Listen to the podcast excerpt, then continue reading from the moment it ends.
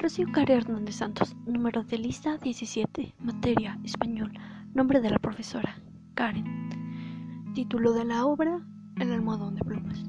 El almohadón de plumas es un cuento literario basado en la historia de unos recién casados, donde su luna de miel resultó ser algo muy extraño y trágico. Alicia era una mujer algo tímida, pero a la vez era agradable.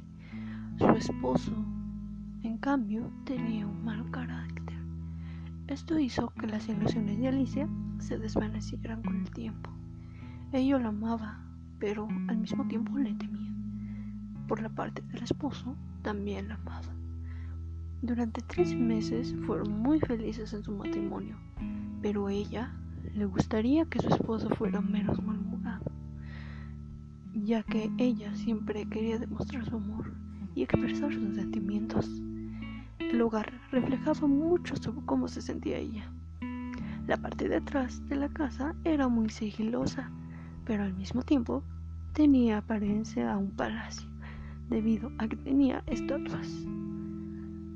Las paredes no estaban agrietadas, pero aún así hacía mucho frío. Al pasar por las habitaciones, retumbaba un eco como si la casa estuviera abandonada.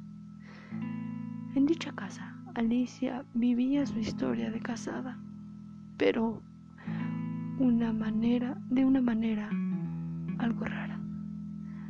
Así que muchas veces prefería dormir hasta que su esposo llegara. Ella adelgazó bastante porque tenía una gripe que cada día empeoraba mucho más.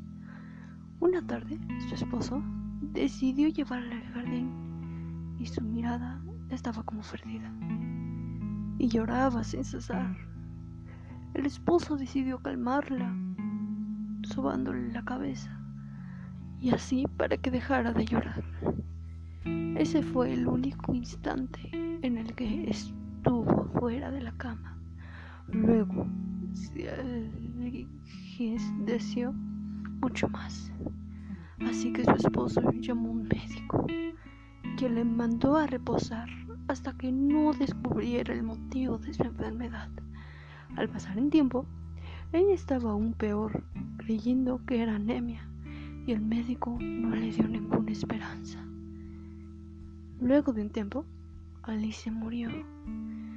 Cuando la mujer del servicio estaba limpiando la habitación, descubre que la almohada donde se había dormido Alicia estaba un poco extraña, descubriendo de esa manera que dentro de la almohada había un bicho aterrador, quien estuvo succionando la sangre de Alicia durante todo este tiempo, ocasionándole la muerte de Alicia, lo cual resultó totalmente extraño.